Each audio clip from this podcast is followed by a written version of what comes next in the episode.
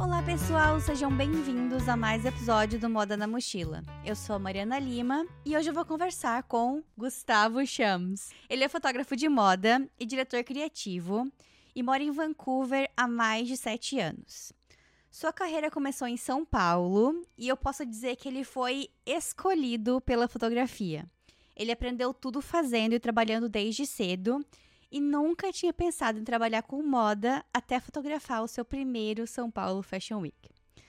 Quando saiu do Brasil, o Gu enfrentou alguns obstáculos até conseguir se recolocar no mercado norte-americano, mas hoje ele já coleciona várias experiências na área e é diretor criativo na Global Shoe Connection, que é uma distribuidora de calçados canadense. Então, se você tem interesse em fotografia de moda, direção criativa e vida no Canadá, pegue sua mochila e vamos viajar pela trajetória do Gustavo. Gu, muito obrigada por ter estado meu convite. Quer deixar um oi aí para os mochilers? Obrigado por ter me convidado para essa entrevista. Oi, gente. Espero que minha história possa né, ser compartilhada e espero que vocês gostem do que a gente possa conversar hoje em dia, porque morar fora nem sempre é fácil, mas é uma aventura que, que vale a pena depois de alguns anos, claro. Muito bom, muito obrigada. Quero fazer um agradecimento especial ao Robson Oliveira, que é um dos entrevistados aqui do Moda na Mochila já. Ele também mora aqui em Toronto e é maquiador de moda. E ele me passou o seu contato. Então, muito obrigada, Rob. Que a gente possa se encontrar novamente aí por Toronto e gerar muitas parcerias. Beijinhos. Ah, então vamos lá. Gustavo, conta pra gente um pouquinho do presente. Eu gosto de começar pelo que tá acontecendo agora. Ah, conta pra gente o que, que tu anda fazendo em Vancouver atualmente. Hum.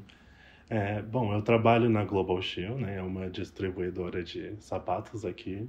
É, a empresa tem mais ou menos uns 20, 25 anos de idade. Eles começaram importando sapatos da Europa em algumas uh, partes da Ásia e, e, da Oceania também, né? Temos algumas pessoas que a gente importa de, da Austrália e da Nova Zelândia. Mas nos últimos cinco anos eles começaram um departamento de uh, Customer Facing, que é de lidando diretamente com o consumidor final, que é o departamento que eu trabalho. É, eu comecei nessa empresa como senior designer e como uh, fotógrafo. Eu construí o departamento de fotografia da empresa, antes eles só faziam coisas por fora. E nesse ano, em fevereiro, eu fui promovido a diretor de criação, que tem sido muito, muito bacana. Né? Parabéns! E, é, obrigado. E também no meu tempo livre eu gosto de fotografar bastante editorial, né? Porque quando a gente trabalha dentro de empresas, um, a gente faz campanhas gigantescas, que são muito interessantes, mas editorial permite uma certa fluidez artística que eu gosto bastante. Então eu sempre trabalho com revistas né, no meu tempo livre para conseguir ter esse balanço desse lado artístico comercial. Muito bom, adorei. Bom, agora vamos voltar então um pouquinho lá para o passado. É, conta Sim. pra gente o que, que tu queria ser quando tu era criança. É muito interessante, né? Porque eu não pensava em fazer fotografia de moda de forma alguma, ou fotografia. Eu queria ser flautista erudito, né? Eu um, tocava flauta transversal e queria muito seguir essa carreira e tive uma certa decepção no mundo musical, no sentido de perceber que não seria talvez uma carreira muito profitável, assim, não, eu não conseguiria me ver estável nessa carreira, além da competição que existe dentro do mundo da música, que não é sempre uma coisa muito saudável, né? Mas eu não não tive necessariamente assim uma mudança de coração, falou: "Ah, meu Deus, agora eu vou tentar fotografia", né? O que aconteceu comigo foi que quando eu estava com 14 anos, eu queria ser um pouco mais independente, né? Eu sabia que a situação financeira da minha mãe não me permitiria ter mesada, eu queria sair com os meus amigos, queria poder ter uma vida social um pouco mais aberta, né? Não queria ficar tanto em casa e sair para procurar emprego com uma amiga, imprimir um, um resumo aqui, um currículo, né? Que não tinha basicamente nada, né? Era só a minha experiência, tipo, de nono ano. E fiquei por quase seis horas entregando esse currículo na rua, assim. Para todos os lugares possíveis. Tudo que você imaginar, assim, sabe? Loja de roupa, lo...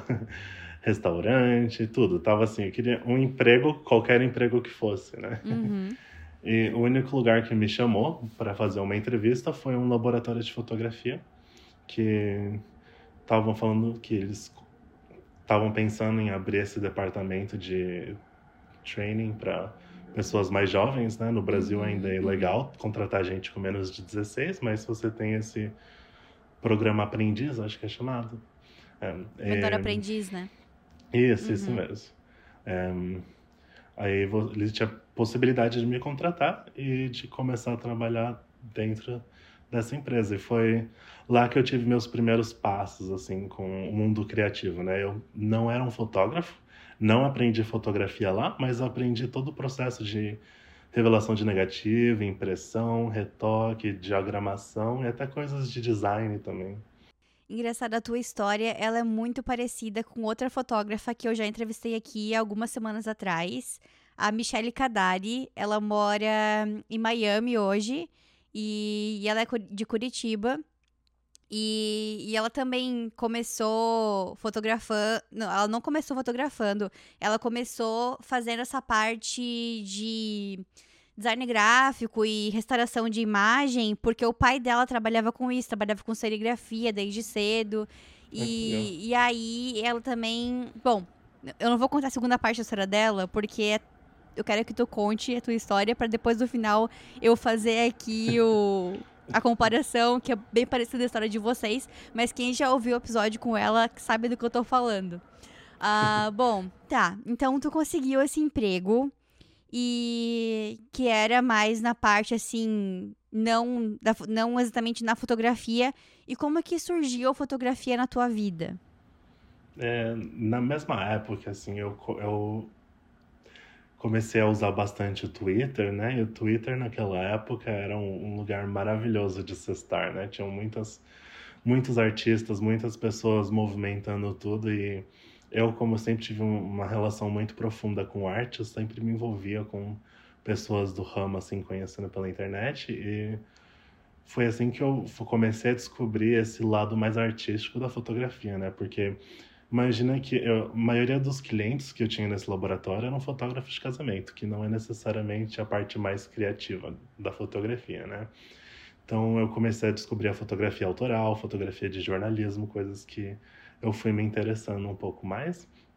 E quando eu decidi que realmente era o que eu queria, eh, eu comecei a pesquisar formas que eu poderia aprender fotografia que não envolvessem ter uma faculdade ou coisas assim que dependessem né, de uma, uma posição financeira que eu sabia que minha família não tinha. Quando tu fala de fotografia de jornalismo, que tipo de jornalismo, que tipo explica pra gente um pouco sobre o que, que é a fotografia de jornalismo.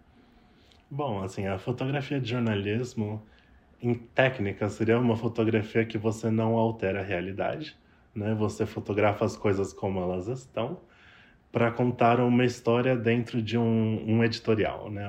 Então, geralmente você é contratado por uma revista, seja ela Vogue ou National Geographic, para representar uma história que seja verdadeira, né? Ela não trabalha com com invenções. Só que a realidade é que muitos fotógrafos de jornalismo posam os modelos da forma como eles querem, enquadram as cenas, então tem esses dois lados, né? Que apesar de em teoria ser uma coisa que assim você não deveria alterar a realidade, eles fazem isso em questão de por enquadramento e tudo mais, né? E grande nome brasileiro de fotojornalismo acho que é Sebastião Salgado, né? Que é um um, um grande ídolo nacional, incrível fotógrafo. E era basicamente esse tipo de fotografia que eu imaginava seguir, né? Uma fotografia autoral jornalística, diria. Entendi. E e aí, então, em que período que a moda entrou na tua vida? Porque até então você estava mais ligado à fotografia jornalismo, à arte, como que a moda surgiu aí nesse caminho? Tinha alguma inspiração da família? É, o que aconteceu foi assim, eu, eu primeiro que eu saí desse laboratório, né, um dos meus clientes de lá me pediu para começar a trabalhar de forma exclusiva para ele.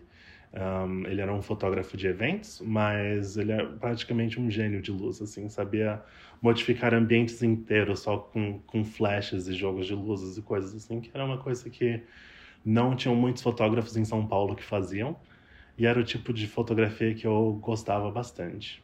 E comecei a trabalhar com esse fotógrafo por um, alguns anos, e na mesma época eu escrevia artigos de, de história da arte, de artigos técnicos de fotografia, e de impressão também para um, um site de fotografia que existia na época chamado Fotografe Uma Ideia. Caraca, era... que legal. E era, era mais por hobby ou realmente era um freela? Te pagava esse trabalho de escrever Não, artigo? era, era mais por hobby mesmo, era tudo na colaboração.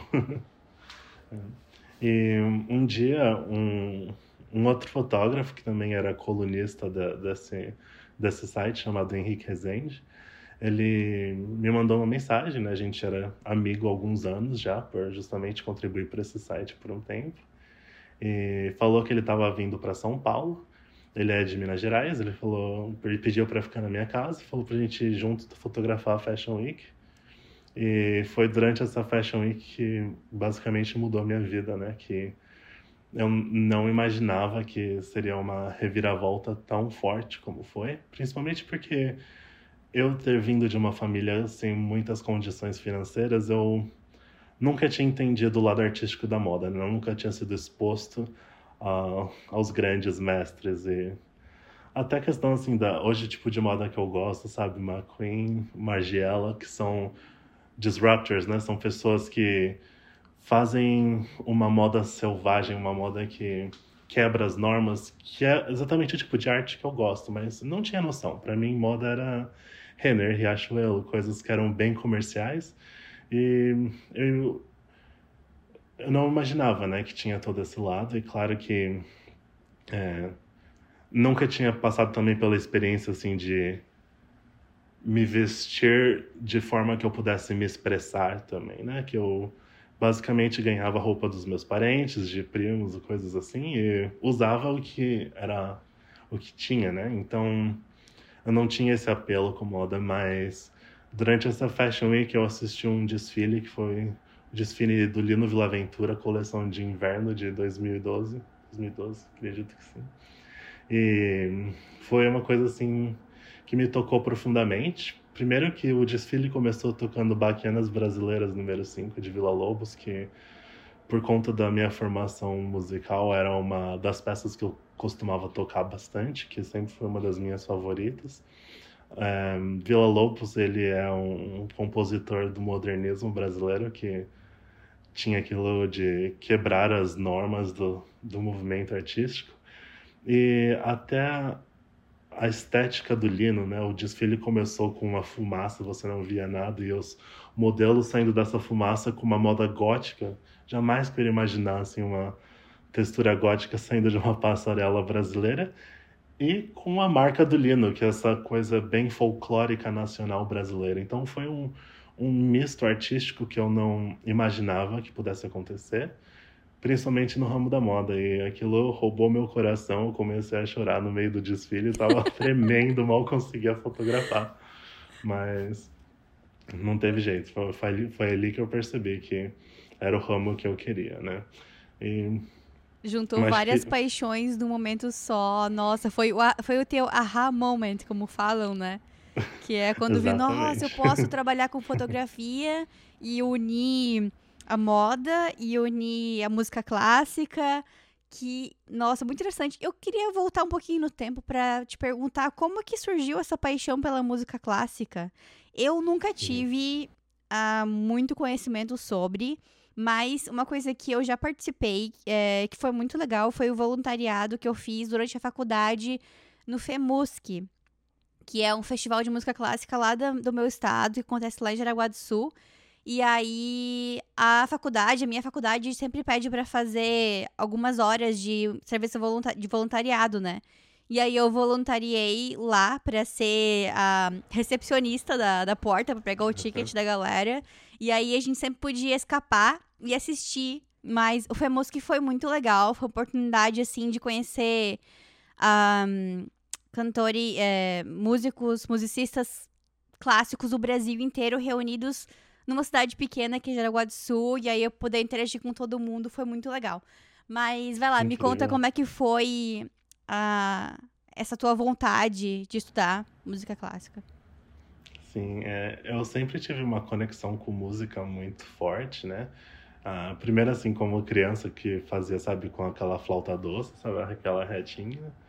E como eu tive uma certa aptidão musical, é, o professor de música da escola que eu estudava, ele tinha vários instrumentos, né? Então ele foi me passando por todos, assim, eu toquei trompete, trombone, trombone de vara, aqueles de... E a escola tinha uma banda que, sabe aquelas bandas de marchar com...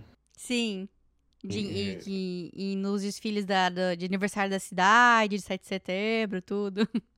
Sim, exatamente. E, e foi assim, né? Então eu cheguei a fazer esses, alguns desfiles, teve um que foi no Play Center, inclusive a gente marchando por seis horas e tocando música. E Nossa. comecei assim, assim que eu peguei o gosto pela música, mas música clássica mesmo foi quando eu comecei a estudar flauta de forma dedicada, sabe? Assim, uhum. de. Aquela, aquela flauta transversal de lado. Uhum, uhum. Que aí comecei a estudar mesmo, porque acho que a música clássica, ela precisa de uma certa sensibilidade que o mundo moderno não nos permite, que é o tempo, né? Tem sinfonias de Mahler que elas passam 30 minutos criando tensão para te resolver em 5 minutos, assim. Então é, é, um, é uma preparação que eles fazem que exige uma certa sensibilidade que demora para você conseguir. Eu, por exemplo, tinha muitas peças que eu não gostava, mas elas foram me ganhando com o tempo justamente por aprender dessa forma. E, e creio que muito disso também tem a ver com o tempo, né? Essas peças são tão longas, exigem uma certa calma para você apreciar e tudo mais. E, uhum. e foi realmente quando eu comecei a estudar de, de aprender a música mesmo, que foi que me ganhou. Legal, muito bom. Bom, voltando para moda, depois do teu São Paulo Fashion Week, o que que passou pela tua cabeça meu Deus, eu quero trabalhar com isso agora, quero mudar completamente o meu estilo de fotografia. O que, que tá passando pela tua cabeça depois de tu ter tido esse aha moment? Sim, é. Uma coisa que, né, não costumo comentar muito é que, né, eu sempre fui um fotógrafo, ah, não sei como seria em português, mas tipo, no budget, sabe? No... Sim, com orçamento um orçamento específico, não sei como falar isso também. É. Com orçamento Sim, limitado. Assim, orçamento limitado, acho que é uma boa forma de dizer. Uhum. Então, assim, cheguei a fotografar a Fashion Week com uma lente quebrada e fazendo assim, trá, trá, com foco, para que sabia que uma das fotos estaria focada.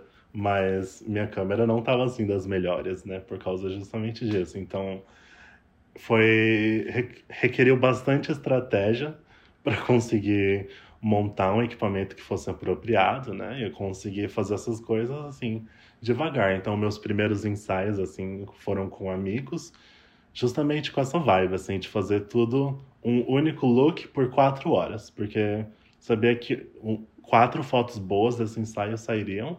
Uhum. E era bem isso, assim, né? É, a moda que se fotografava na época, que era 2011, 2012, era uma moda bem a vibe de Bob Wolfenson e Paganini, sabe? Aquele flash gritando, aquelas coisas assim. Então, isso de luz natural é um conceito de agora, né? A moda de antes era flash para tudo. Mas conseguir chegar nisso com equipamento limitado era bem difícil antes, né? Assim, eu tinha um flash que às vezes ele soltava sair faísca com fogo, sabe? Era uma Nossa! coisa bem precária, precária, mas a gente fazia o que o que podia, né, para conseguir ter as fotos que queria. Nossa, isso era uma coisa que estava na minha lista aqui para te perguntar sobre isso mesmo, sobre a parte financeira, porque eu acho que a fotografia é uma das áreas da, da moda, se for ver, de profissão da moda, que mais necessitam investimento de equipamento. Como que. E aí, como, por quanto tempo que tu se virou com esse orçamento ilimitado, como você estava falando? Nossa, assim, desde que eu. Assim, primeiro, pra, pra minha primeira câmera, eu tive que juntar, assim, nove, dez meses, né? Pra conseguir ter. E assim, não era nem uma câmera boa. Era uma câmera, assim, que se eu colocasse o ISO um pouquinho mais alto, ISO é a sensibilidade do filme digital.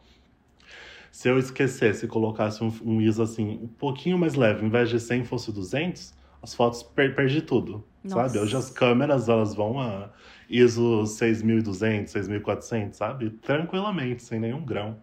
Mas não era na época. Então, assim, comecei com equipamento super limitado e continuei com equipamento super limitado, né? Porque quando você começa no ramo da moda, você não ganha bem, né? A maioria dos trabalhos que você faz são editoriais não pagos, que você uhum. faz por portfólio, uhum. e você faz umas campanhas pro lado que geralmente são de marcas não tão grandes, né? Acho que as marcas maiores mesmo se eu tivesse na época uma qualidade de imagem que eu não tinha, que fosse atraente para essas marcas, a, a quantidade de equipamento que você precisaria para fazer uma campanha, sei lá, da Riachuelo, é no mínimo uns 60 mil reais, assim, que Nossa. você teria que investir, sabe? Da onde Sim. que eu vou tirar esse dinheiro, né? Então, tem que ser e tudo quanto assim. tempo com... que levaria para ganhar de novo esse dinheiro, né? Fotografando as campanhas e tudo. Exatamente. Então é, um, é uma coisa assim fora da, da realidade, pelo uhum. menos da uhum. minha realidade na época, né? Mas coisas menores, assim, sabe, book de agência, campanhas de marcas pequenas, foram coisas que conseguiam me manter e conseguiam me fazer com que eu conseguisse aos poucos investir no meu equipamento. E para quem está começando hoje, assim, e também tem um orçamento limitado, o que que tu falaria para essa pessoa? Como começar? Qual que é a coisa mais importante para investir? Um, eu acho que o mundo mudou de uma forma muito bacana. Porque hoje em dia, acho que se você tiver um celular bom e muita criatividade, você tá feito. Né? Porque a moda hoje em dia ela pede uma linguagem muitas vezes de luz natural. Claro que temos muitos fotógrafos que ainda fazem uma linguagem linda de luz de flash, tipo o Pavarotti né, que tá acabou de fotografar a Rihanna para para Daisy, a Beyoncé para Vogue britânica, brasileiro também. E Rafael usa uma linguagem de flash bem forte, né? Mas o mundo da moda agora usa bastante luz natural. Então, uma luz de janela, uma luz mais lateral, mais difundida, com uma coisa mais criativa, acho que é o tipo de coisa que conseguiria sustentar até com o celular que é o que eu acho que faz a moda de hoje em dia ser uma moda mais bonita, menos elitista e mais acessível. Que Muito é bom. uma das razões de eu ter querido voltar para a moda, essa acessibilidade, essa diversidade de corpos, essa inclusão social que tem acontecido. Eu entrevistei um fotógrafo de moda que mora em Nova York. E ele estava contando que durante a pandemia ele ofereceu o serviço de fotografia em casa. Então, ele ligava pelo FaceTime para as pessoas e pedia para elas posicionarem a câmera em lugares específicos, dirige, fazia a direção ali, né? E ele falou que dava certo, que Sim. ficava muito bom. Então, muito legal isso, isso, que tu, isso que tu falou agora sobre o celular, né? Que é uma coisa muito. Uh, todo mundo tem, né? Muito acessível. É, todo mundo não, né? Mas tipo, a maioria das pessoas tem, então é acessível, então dá para começar com a criatividade e com o que você já tem. Então, gostei dessa dica. Muito boa. Exatamente. E claro que assim, com o tempo, conforme você vai trabalhando no ramo, você pode investir em coisas que façam uma linguagem única do seu trabalho, né?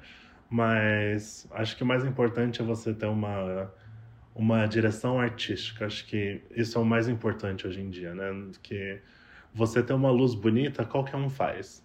Mas você fazer uma direção artística que represente alguma coisa, que transmita algo que você possa sentir, isso que é o mais difícil, né? Então, acho que fazendo até coisas à mão, assim, se você não precisa nem ter um stylist com você para começar, porque você fazendo uma coisa artesanal que fique bonita artisticamente, isso ajuda a lançar. Né? O mundo da moda tem uma vibe agora muito de anti-moda né? Que é passando dessa, dessa fase antiga da moda e tando, deixando as coisas mais artesanais. Então, sei lá, pegar o celofane e enlouquecer, sabe? Muito bom. Eu queria saber um pouquinho de ti sobre portfólio pra moda? Ah, bom, depois de São Paulo Fashion Week, tu fez esse, esse desfile, esse primeiro desfile.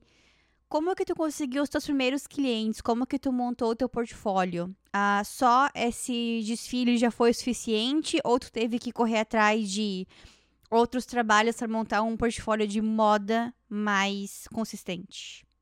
Sim, é, é uma, uma confusão. Não confusão, acho que é um. Aí tem a palavra certa, tô esquecendo, mas sabe quando você.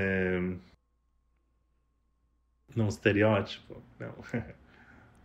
Ai, perdão. Mas, tenta assim, falar quando... inglês, tenta falar inglês, inglês, o que quiser, a gente vai Beleza. mexendo aí. Ah, esse é um podcast que não tem problema falar termos em inglês, pode mandar, porque eu acho que eu sempre, eu sempre falo que a gente acaba tornando isso no, no fashion vocab, fashion design, fashion vocab do Moda na Mochila, para ajudar a galera a aprender inglês também, né?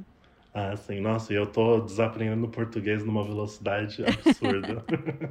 e eu achava que, é. antes de morar aqui no Canadá, eu achava, não, gente, jamais, jamais eu vou esquecer as coisas, não tem como. passei 25 anos aqui nesse país e a gente. Não é que acaba que a gente esquece também, a gente, às vezes a gente esquece, mas às vezes tem termos que fazem mais sentido em inglês, porque a gente tá convivendo aqui, tem coisas que não tem, assim como tem termos em português que não fazem sentido em inglês, tipo saudade, não tem uma tradução exata, uh, tem vários termos em inglês que fazem mais sentido em inglês. Então a gente acaba usando muito mais. Sim. Exatamente. É justamente isso que eu estava tentando fazer. Eu estava tentando traduzir um termo em inglês que eu não é. faço ideia como seria em português. Mas é assumption. assumption é. Assumption é deduzir, né? Deduzir, eu acho que é. Uhum. Pode ser, acho que sim. Mas é, é, as pessoas deduzem que fotógrafo de passarela, fotógrafo de fashion week é fotógrafo de moda, mas não é bem assim, sabe? Fotógrafo de passarela é jornalista.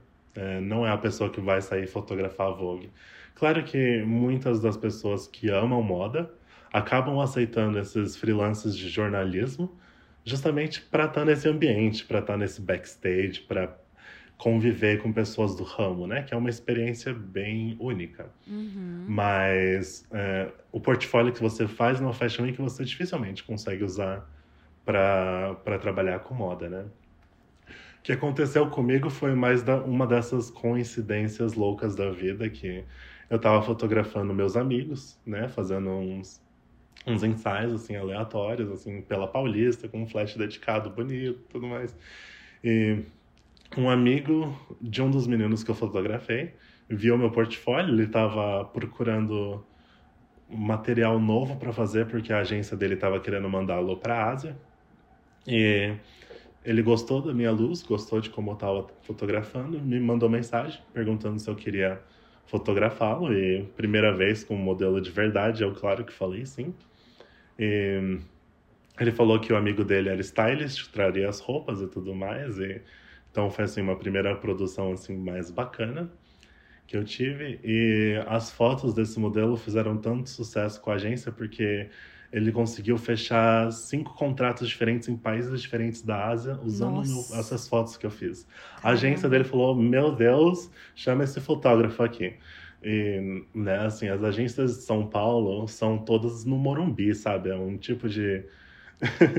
eu nem tinha roupa para ir na agência para conversar com as pessoas. Eu fiquei assim totalmente assustado, né, no começo, mas fui na cara e coragem, mostrei meu portfólio, a agência começou a me mandar modelos para fotografar.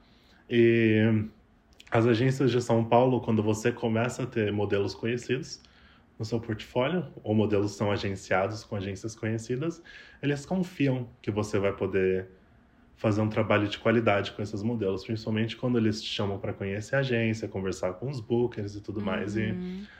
acho que muita gente acha que isso é gatekeeping, né? Que se fala bastante por aqui, mas as pessoas não, não pensam muitas vezes, por exemplo, muitas das modelos que acabaram de começar no ramo da moda têm 14 anos de idade. Como você vai mandar uma, uma pessoa tão jovem para casa de um fotógrafo desconhecido, sabe? Tem um, essa questão da segurança dessas pessoas, ou até mesmo se for uma pessoa de bem, né? imagina você mandar, a pessoa passa a tarde inteira fotografando e você não consegue usar uma única foto. Né? Então, as agências elas têm realmente essa preocupação em proteger a modelo, proteger uhum. o investimento que, que, eles fazem. Que bom ouvir Sim. isso. Com certeza, com certeza. Então, demora para você conseguir começar a circular no meio, mas depois que você tem a primeira porta aberta, costuma ser um pouco mais fácil, né? Uhum. E foi assim que eu comecei. Então, uma agência me recomendando a outra, outra me recomendando a outra, ouviu meu trabalho, quis trabalhar comigo. E disso conhece stylists, stylists querem trabalhar comigo, querem fazer editorial, conseguimos umas publicações interessantes, aí revistas vendo esses materiais interessantes começam a pedir comissão. Então as coisas foram acontecendo assim naturalmente, né? E eu fiquei assim, desde essa Fashion Week até o momento que eu saí do Brasil, foram mais ou menos dois anos. E eu tive um crescimento, assim, meteórico, né? Eu nunca tinha... Esperava que fosse acontecer tudo tão rápido, mas eu estava fazendo revista impressa, eu fotografei um editorial de moda que existia dentro da revista Sexy, que nem imaginava que existia moda masculina dentro da Sexy. Foi muito interessante a descoberta, mas era um time incrível, com uma produção gigantesca as fotos ficaram bem bonitas. É, fotografei com a Heloísa Tolipan, a última das passarelas da Gisele. Fotografei a Stella McCartney para Heloísa Tolipan e o Gaspar Ullier. Então, assim, tava no topo do mundo, imaginando naquela hora, né? Cara, que massa. Então, tá, tu tava nesse constante crescimento aí no Brasil. Como que surgiu a oportunidade de se mudar para o Canadá? Interessante porque minha família conversa sobre se mudar para o Canadá desde que meus pais se separaram, com 11 anos de idade, porque minha tia mora aqui no Canadá faz agora acho que quase 25 anos. Caramba! E, é, e como a separação foi muito difícil para minha mãe, e ela e a irmã sempre foram muito ligadas, elas, minha tia falou: ah, por que, que você não junta as suas coisas e vem para cá, né? E, que era o desejo das duas, né? De pelo menos assim envelhecerem juntas numa casinha e poder uma cuidar da outra, né? E isso assim, com o tempo foi passando, não era para acontecer. E quando eu tava com 16 anos de idade, 16, não, 17, 17 para 18, foi quando era para eu vir para a primeira vez pelo Canadá. Isso antes da, da moda acontecer, né? É, era para eu vir para cá. Minha tia falou assim: "Ah, vem para cá com um visto de estudo, né? Uma coisa mais simples, fica um tempo para cá, eu pago suas despesas. E se você conseguir se adaptar bem, vai ser mais fácil para sua irmã, para sua mãe virem, né?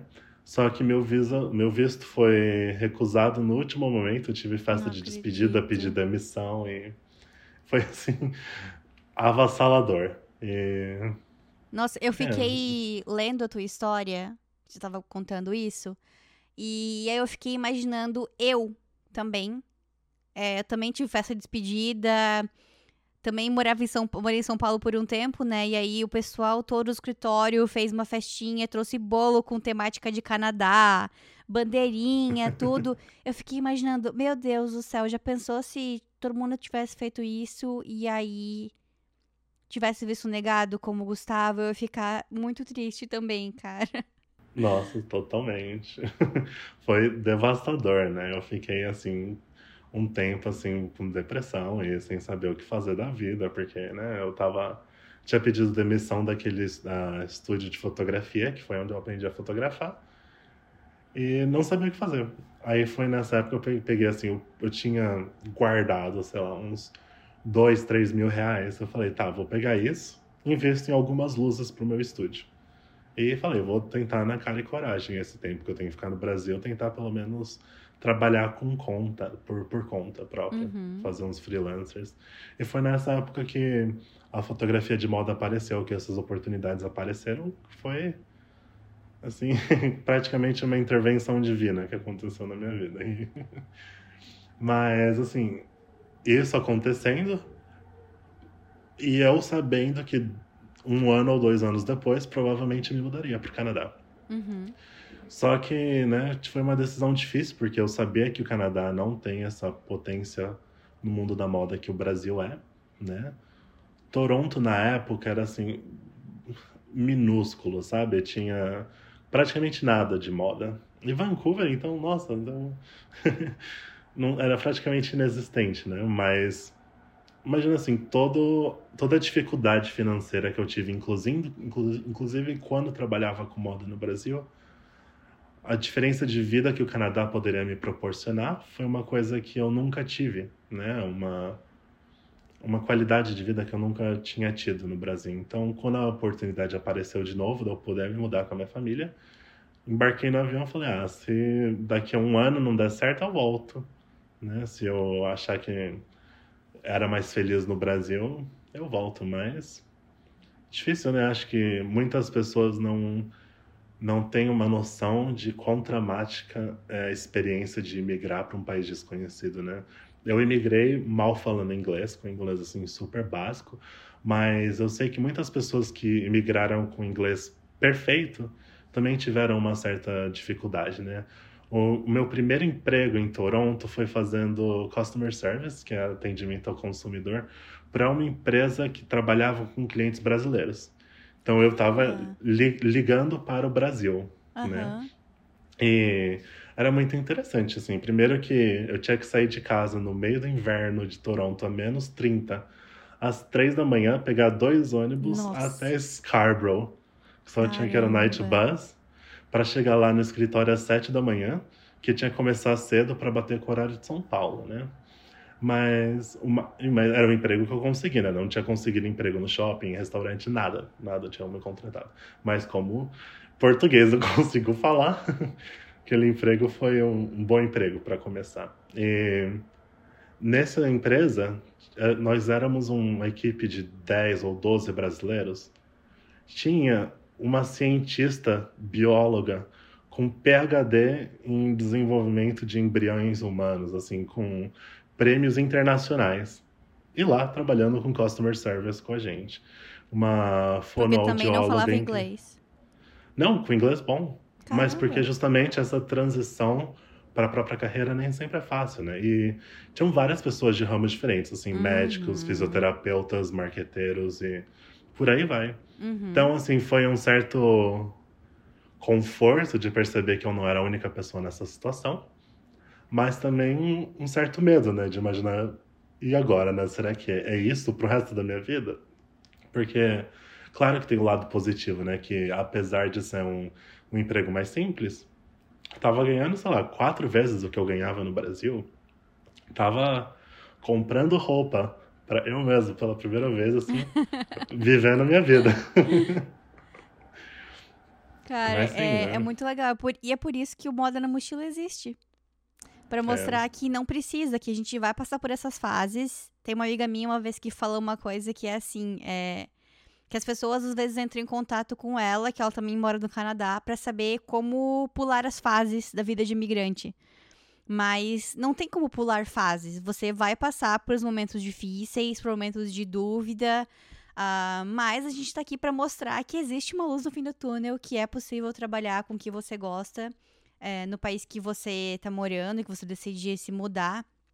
E até queria saber de ti, assim, tu já tinha ouvido de algum outro brasileiro que trabalhava com moda ou fotografia de moda no Canadá antes de se mudar ou não? não. E foi assim. um pouco de uma grande decepção, porque eu comecei a namorar, conheci um canadense, começamos uhum. a namorar, e ele morava num ele estudava na Ryerson, sabe? Que é a Ryerson University. Acho que eles mudaram de nome recentemente. Agora né? é Mas... TMU, Toronto Metropolitan hum, University. Isso. E ele alugava um, um, quartinho pequeno numa casa que tinha três quartos. Uhum. E era assim uma. Era... era uma casa muito antiga, não bem cuidada, assim, com chão sujo, tinha uns roommates super porcos. Mas o dono da casa, que tinha um quarto, ele era um fotógrafo de moda. E ele, tipo, tendo que sublocar o próprio apartamento para pagar as contas. E aquilo para mim foi. E ele tinha, assim, sei lá, 60 anos, assim, ele era uma pessoa de mais idade. Aquilo para mim foi um choque tão grande. Eu falei, meu Deus, será que é essa a carreira que eu quero para mim? Nossa, mas fotógrafo de moda. De moda, com Parece estúdio que essa pessoa entrou ali pra realmente ser ali, tipo, te provar, te confirmar. Tu quer isso mesmo pra tua vida? Tu vai ter que trabalhar muito. Exatamente. Nossa, que coincidência de moda. Uhum, Nossa. De moda, né? E nessa época, assim, né, eu já tava é, me sentindo, assim, mais ou menos, assim, eu não tinha pegado na minha câmera, tava trabalhando lá naquele, Uhum. naquela empresa de customer service fazia uns seis meses e minha ideia inicial era assim, ah, vou me mudar para Toronto, fico em Toronto, minha família quer ir para Vancouver, eles que vão. Mas aí eu percebi que era muito mais difícil e percebi assim, ah, realmente ter esse apoio da família por perto era uma coisa que é um, um privilégio que muitas pessoas não têm quando elas Uhum. imigram, né? Então, quando minha tia saiu desse emprego, eles pagaram para ela trazer um caminhão com todos os móveis para Vancouver. Eu falei, meu Deus, uma oportunidade dessa é difícil, né? Então, resolvi me mudar para Vancouver. Trabalhei uns alguns meses assim aleatórios, mas quando me mudei para Vancouver, eu tava com inglês bom o suficiente para tentar voltar pro meu ramo. E foi aí que foi um dos maiores tapas na cara da minha vida, que não consegui nada, assim, nem assistente de estúdio como me contrataram. E era justamente por não ter formação de faculdade, mas não ter faculdade canadense, né? Sei que tem uma certa dificuldade para faculdades internacionais, mas eu não tinha nada, né? Então não, não me contrataram. Eu cheguei a ouvir uma vez, inclusive, de uma recrutadora que eu tinha o melhor portfólio de todos os candidatos, mas por não ter faculdade eles não me contratariam. Nossa. E, é, e foi um momento para mim que me fez take a step back, sabe, para tentar refletir, será que é isso que eu quero? Será que vale a pena todo o dinheiro que eu teria que investir em uma faculdade, todo esse tempo que eu teria que investir para talvez não conseguir, né? Foi uma foi um momento de reflexão, né? E Não, mas o que que, o, que que te ajudou a, a refletir nesse momento? Ah, o que que tu lembra, assim, se era mais ficar sozinho ou conversar com a família, com amigos? Ah, acho que foi ficar sozinho mesmo, que eu gosto de fazer meus planos, assim, fazer. Eu gostava de jogar xadrez na escola, né? Eu participava do time de xadrez. Então, às vezes sou eu e eu mesmo assim, tá, se eu fizer isso, é isso, se eu fizer aquilo, é aquilo. Então eu ficava tentando ver, assim, qual que era a melhor estratégia para mim, né? Para conseguir tentar voltar pro, pro meu ramo. Ou para trabalhar em outro ramo, né? E foi exatamente o que eu acabei decidindo, né? Eu é, resolvi fazer uma faculdade não de fotografia, fiz uma faculdade de design gráfico, justamente porque eu pensei que seria, primeiro, um ótimo plano B, mas eu percebi quantos fotógrafos que eu tinha conhecido no passado tinham carreiras que começaram em outro ramo, né? Ou publicidade, ou design, ou criação, ou até moda, né? Então eu percebi que existia essa possibilidade de voltar para a fotografia, mas tendo uma formação criativa. E, e, e a ideia de ter que voltar para a faculdade para aprender coisas que eu passei os últimos quatro anos aprendendo na marra, assim, parecia um desperdício de di- dinheiro, né? Faculdade no Canadá é uma coisa muito cara, mesmo Sim. com o empréstimo estudantil que eu tive. Imagina assim, isso seriam meus próximos 5, 10 anos pagando, então, Especialmente como Achei que- estudante internacional, né? Que é exatamente. quatro vezes mais caro do que um cidadão canadense. Exatamente. E, então achei que não valeria a pena para mim. E por isso resolvi design e foi uma grande bênção para mim, porque abriu minha mente como fotógrafo de uma forma que eu não conseguia entender ainda, assim. Porque muitas vezes a forma como eu fotografava, ela dependia de coisas externas fora do meu controle. Então, eu dependia muito de um styling bem feito, de uma locação bem organizada, de um estúdio com um seamless bem bonitinho. Mas era realmente voltada para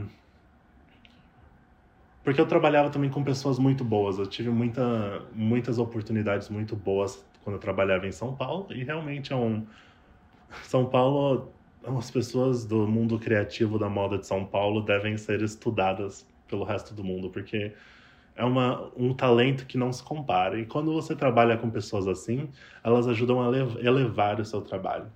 Inclusive compensando por coisas da direção criativa que eu não tinha na época, né? Chegaram várias vezes, por exemplo, que fiz parcerias com stylists que a direção criativa do Insight era deles. Né? Eu só executei as ideias.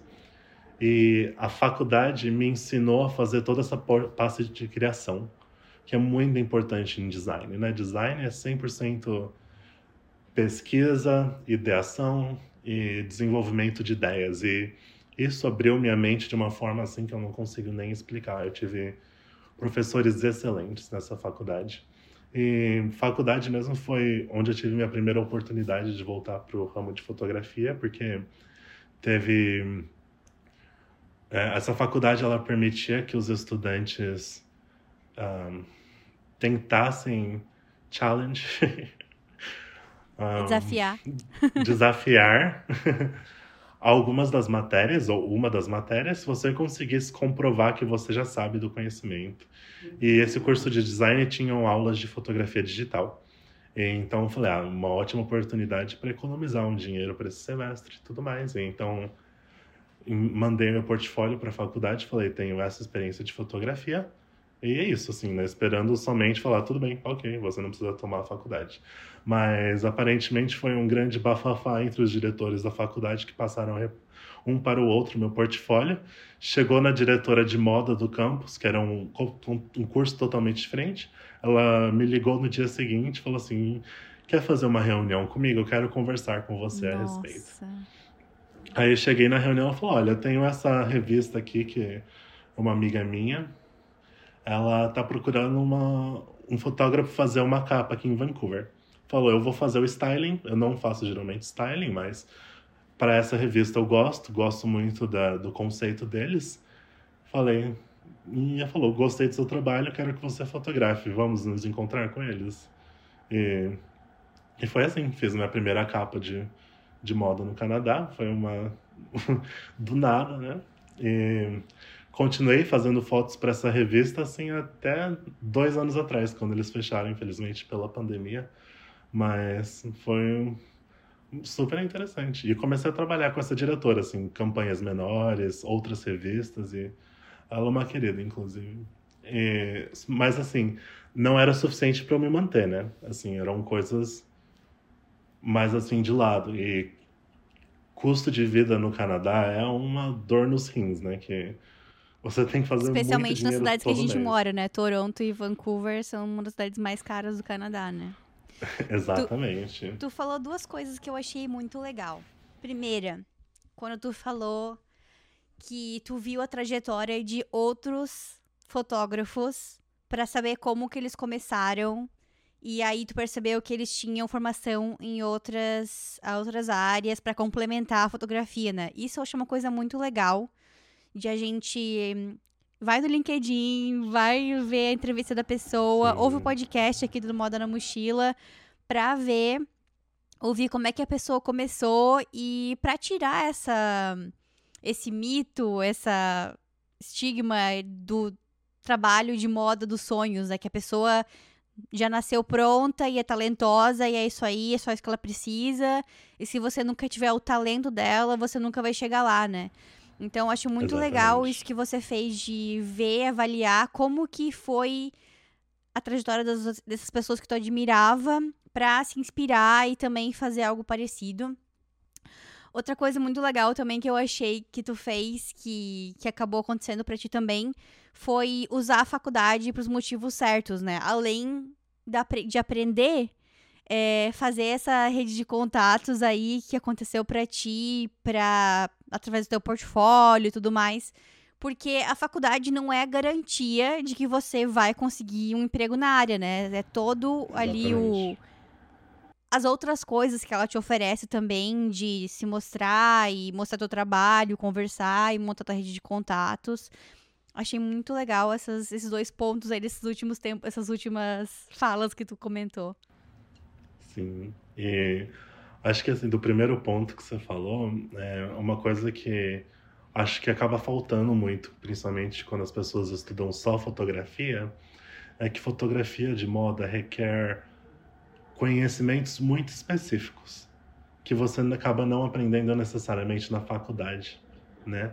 Você acaba precisando ter uma paixão assim descontrolada por moda para aprender isso por conta própria, porque infelizmente não tem um curso que te diga o que que moda representa, sabe? Você conhecer fotógrafos de moda que não sabem quem Margiela foi ou a importância do que ele fez para o mundo da moda e como isso se transformou são coisas que não se não são ensinadas, infelizmente, né? Então demora um tempo para conseguir entender o que que é esperado de um fotógrafo de moda, a, todas essas características do processo de criação e de entender realmente o que moda traz, né? E do segundo ponto também é muito interessante você falar disso porque até o ramo que eu fiz de design gráfico é um ramo super competitivo. Da minha classe, de, é, nos formamos, acho que foram 23 alunos, acho que consigo contar cinco pessoas que ainda trabalham no ramo. Então, é um ramo super competitivo. E se você não fizer suas conexões, se você não se dedicar como deveria durante a faculdade, fazer seu portfólio bonitinho, impecável, você vai acabar caindo para trás, né? Vai acabar não conseguindo atingir essas coisas que você tem como ambição. Quais são as diferenças de trabalhar com fotografia de moda no Brasil e no Canadá? Olha, assim, o Brasil é um dos melhores lugares do mundo para se trabalhar com fotografia. Porque enquanto o mundo tá caminhando, o Brasil tá correndo, sabe? É, o Brasil tá lá batendo o pé com os melhores do mundo. Canadá não tá nem pensando em começar a andar. Então, muitas das coisas que eu acabo tendo conversar com os meus clientes ou com as campanhas que eu faço exige um, um certo uma certa paciência, um certo aprendizado de querer mostrar, falar, olha, isso não se faz, faz 10 anos o mundo da moda está aqui agora, sabe? Então, é o tipo de coisa que eu não precisava fazer no Brasil. As uhum. pessoas estão assim, sabe? É uma competição muito grande, todo mundo está muito atento ao que está acontecendo. Canadá, ele é um núcleo próprio, né? Ele, a moda aqui é uma moda que já passou. As pessoas se vestem de formas que já passaram. Quer dizer, mais ou menos porque Vancouver está mudando muito, porque agora a gente tem uma população asiática incrível, maravilhosa, que se vestem muito bem e estão puxando o mercado da moda para Vancouver se tornar esse polo que está se tornando uhum, nos últimos uhum. anos.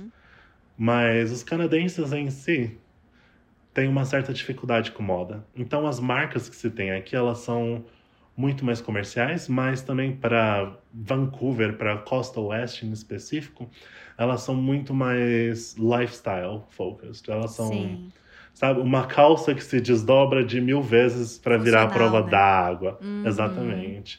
É tudo tecnológico, né? é? É uma, é uma moda coisa... tecnológica. Eu faço as perguntas em geral, assim, mas é como você está falando, né? Tudo muito específico de região e de vivências que a gente teve. Por exemplo, se você morar um tempo em Montreal, que é a província do Canadá com, uh, com descendências francesas, eles têm uma preocupação com a moda completamente diferente de Toronto. Uh, diferente Sim. de Montreal, tem um estilo completamente diferente. E assim no Brasil também, né? Que é um país gigantesco. Então as pessoas têm é, estilos completamente diferentes no sul, no norte, no nordeste, no sudeste. Então, para quem tá ouvindo, gente, não considerem que a gente tá falando isso assim, generalizando. São só com base nas nossas experiências, né? Exatamente, acho que é um ponto bem importante, né? Muitas vezes eu esqueço que eu vim de São Paulo para Vancouver, né? E não de uma cidade menor, de outra parte do Brasil, ou também não fui para Toronto, né?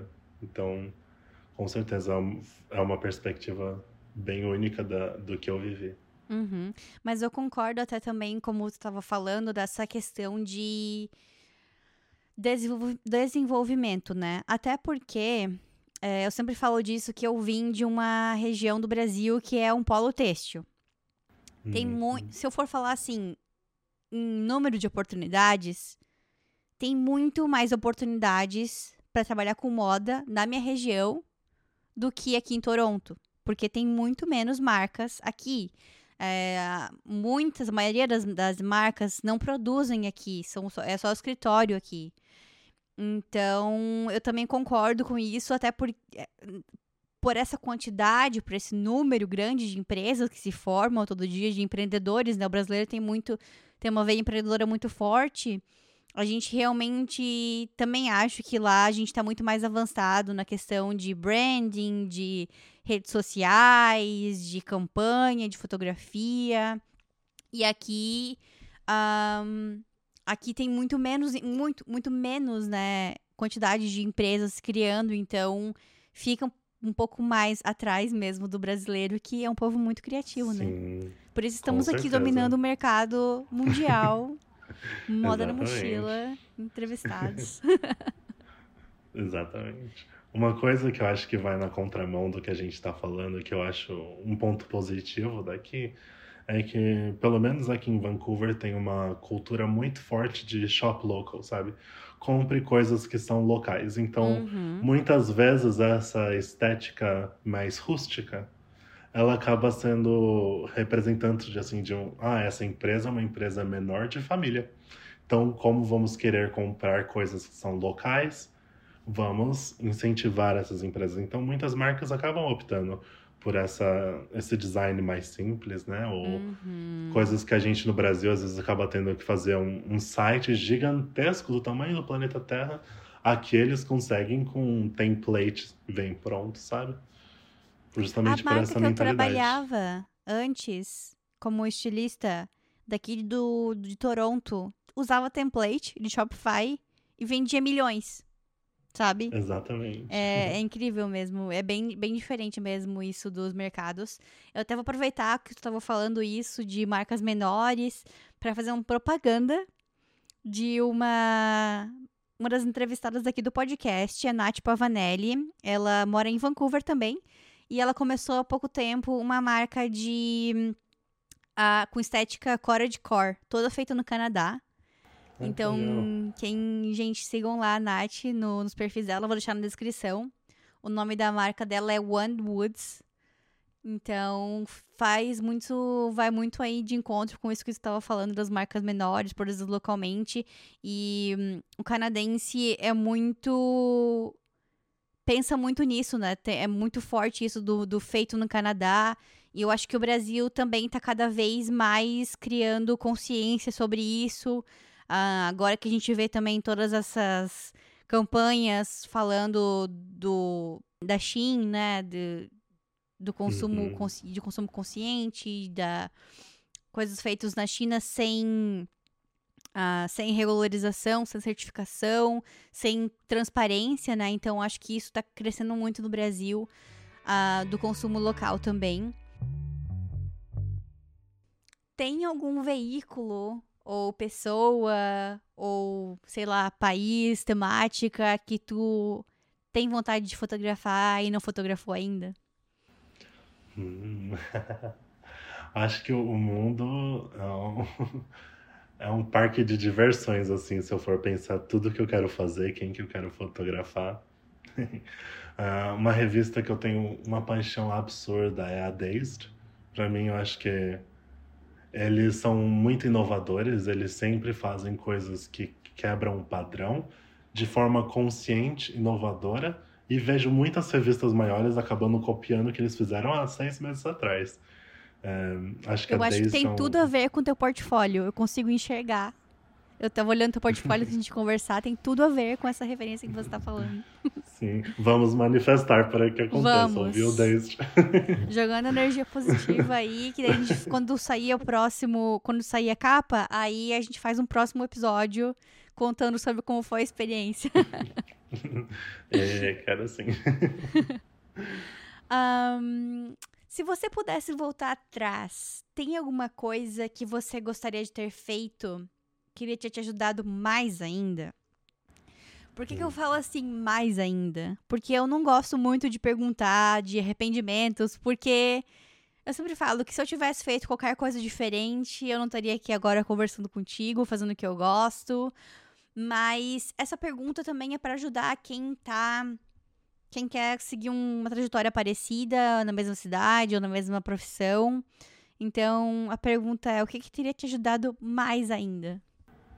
Hum, para mim, assim, quando eu tive esses baques, né, que foram de em relação à fotografia de moda especificamente, teve um tempo que eu comecei a focar tanto na minha carreira de designer que estava fluindo assim.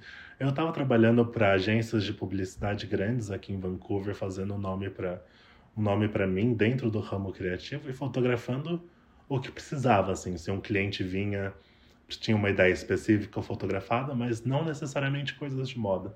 Né? Meu, meu portfólio de clientes ele era um portfólio bem diverso, que tinha um, de tudo um pouco. Mas foi um período da minha vida que eu não dediquei muito à moda.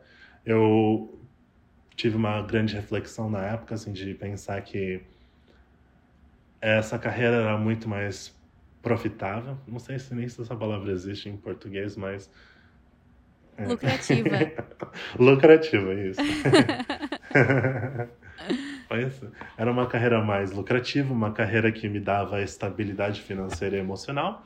Falei assim, não, não sei se valeria a pena para mim na época investir em moda novamente, mas é uma coisa que hoje, agora que eu voltei a trabalhar com moda faz alguns anos que eu tô me dando tão bem no ramo, é um período que se eu tivesse investido um pouquinho, se eu não tivesse deixado esse peso emocional me afetar tanto, eu teria conseguido mais coisas. Então acho que é isso, assim. Né? Claro que balançar duas profissões não é fácil, uhum. é muito conveniente às vezes você ter seu final de semana somente para descansar, que é uma delícia e não um prazer que não deve ser negado a, a ninguém. Mas gostaria de ter tido um pouco mais de força de vontade nesse período para falar assim, não, não é, não quero deixar esse outro lado da minha carreira parado por tanto tempo, né? Uhum, entendi. Então definiu um, uma meta de que você quer continuar trabalhando com aquilo e tentar focar os teus trabalhos, mesmo que freelancers, que tenham a ver com moda, né? Interessante. Exatamente. Vamos agora então para o nosso próximo quadro, que é o Fashion Library. Deixa pra gente aí alguma dica de livro, filme ou série que te marcou nos últimos tempos. Hum, nossa senhora, eu gosto muito de um documentário que é a história da Diana Vreeland, que é, foi a editora mais importante do mundo. Desculpa todas as outras editoras, mas para mim ela mora dentro do meu coração, porque ela revolucionou a moda, né? Assim, ela aquilo que a gente estava conversando no começo da, da, do podcast, né? Que o que eu imaginava que a moda era, era o que a moda era antes da Diana Vreeland. E ela transformou a moda para ser esse fogo artístico de que move o mundo para frente com ideias progressistas que é hoje, né? Então, sensacional, é um que eu recomendo sempre. Um, um documentário que eu assisti recentemente é também é o do André Leon, que infelizmente faleceu faz poucos anos, que teve assim uma carreira fantástica, inclusive de trazer essa representatividade para o mundo da moda, né, que tão necessária. Um, acho que os dois são muito importantes.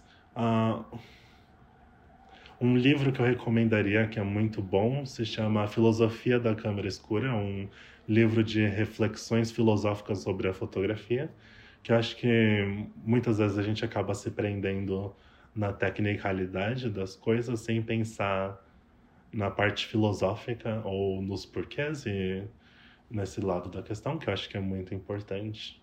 Acho que os dois, essas, essas três referências são as mais recentes que eu tenho gostado bastante. Muito bom, adorei.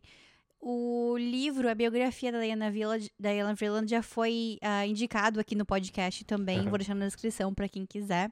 O nosso próximo quadro é para onde que você levaria sua mochila?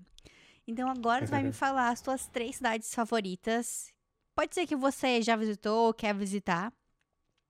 Uma cidade para visitar, uma cidade para trabalhar e uma cidade para se aposentar. Hum. Começar por uma cidade para se aposentar, Vancouver. aqui Já apareceu é um... várias vezes aqui. A galera que Sim, mora aí fala que quero aposentar em Vancouver. Nossa, assim, é, é, um, é, uma qualidade de vida que às vezes eu, eu, eu acho que eu tô em Malibu, sabe? É uma coisa assim impressionante se qualidade de vida é o que você quer, né? Porque às vezes você quer estar tá no assistindo ópera no Met Opera de Nova York todos os dias. Mas se você quer uma aposentadoria tranquila, Vancouver realmente é um, um local sensacional. Um, onde eu gostaria de viajar e, e trabalhar é Nova York. É uma cidade que está sempre dentro do meu coração. É, eu fui a primeira vez para Nova York não faz muito tempo, faz que três, quatro anos, justamente porque eu gosto de música clássica, eu queria assistir óperas. Estava assim super animado para ver meus cantores favoritos no Met e não imaginava todo o restante que Nova York me proporcionaria desse nível de cultura. Assim, até Entrei no MoMA sem saber o que esperar, vi uma exposição da Tarsila do Amaral no primeiro andar, no segundo andar estava tendo uma outra exposição sensacional de cubistas. No último andar tem todos os mestres, inclusive a, a Noite Estrelada de Van Gogh está lá, eu nem esperava, tem um Cezanne gigantesco, Water Lilies de Monet também, e é uma é um poder cultural, uma acessibilidade que assim são coisas que eu, criança, gostaria de ter acesso, sabe? Coisas que eu só conseguia ver pela internet. Você tá num lugar que tem esse poder cultural é impressionante e humbling, é, né? Eu não sei traduzir, mas sim. Tu, tu conhece o youtuber Casey Neistat? Não, não conheço. Não. Ele é de Nova York e aí ele morou por um tempo na Califórnia, nos últimos, sei lá, são três, quatro anos. E agora ele voltou para Nova York e, e é muito bom ver os vídeos dele, porque ele passa uma energia assim de que, meu Deus do céu, eu amo essa cidade. E é, nossa, é incrível, a gente tem que ver, procurem lá os vídeos do Casey Neistat. A energia que ele fala, que ele. Ele não precisa nem falar nada, ele só, só o sorriso no rosto dele dá pra ver que. Meu Deus. Que Nova York é incrível. Sim, Nova York é sensacional. E assim, Nova York é fedida, tem muita gente mal-humorada, mas sou de São Paulo, sei lidar com essas coisas assim. Muito bom. Facilmente. Cidades grandes, né? E para visitar? hum, para visitar, eu gostaria muito de visitar a Europa, porque nunca fui, tá na minha lista de coisas para fazer. Minha sugestão é, é Amsterdã. É? Ah. Uma das minhas cidades favoritas no mundo. É lindo demais. Ah, imagino. Né? Imagino. Muito bom. Gente, se você, se você chegou até aqui e ficou interessado pela história do Gustavo, eu vou indicar outros episódios também que têm relação com fotografia e direção criativa. É, são cinco episódios. Já entrevistei cinco pessoas que que são dessa área e moram em lugares aleatórios do mundo. Tem o episódio 39 com o Guilherme Vieira, que ele mora na Itália. O episódio 47 com a Paula Neves, que mora em Los Angeles. O episódio 61, 61 com o Rodrigo Branco, que mora em Londres. Episódio 62 com o Rodolfo Sanches, que mora em Nova York. E episódio 69 com Michelle Cadari, que mora em Miami. Então, se vocês gostaram dessa história, vão lá ouvir os outros episódios. Ah, Gustavo, estamos chegando ao fim da nossa viagem pela sua trajetória. Quero te agradecer por ter contado pra gente tua história e compartilhado várias dicas é, com os mochilers aqui. Muito obrigada.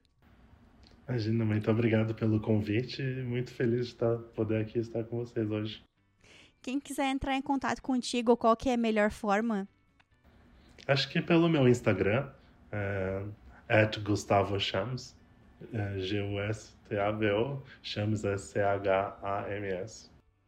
Muito bom. Gente, então mandem suas perguntas pro Gustavo. Se vocês quiserem mandar pergunta para mim, o Instagram é moda na mochila. E lembre-se né, de dar um like nesse vídeo, inscrever no canal. E se você tá ouvindo pelo Spotify, também tem o botão de seguir a gente e dar cinco estrelas, por favor.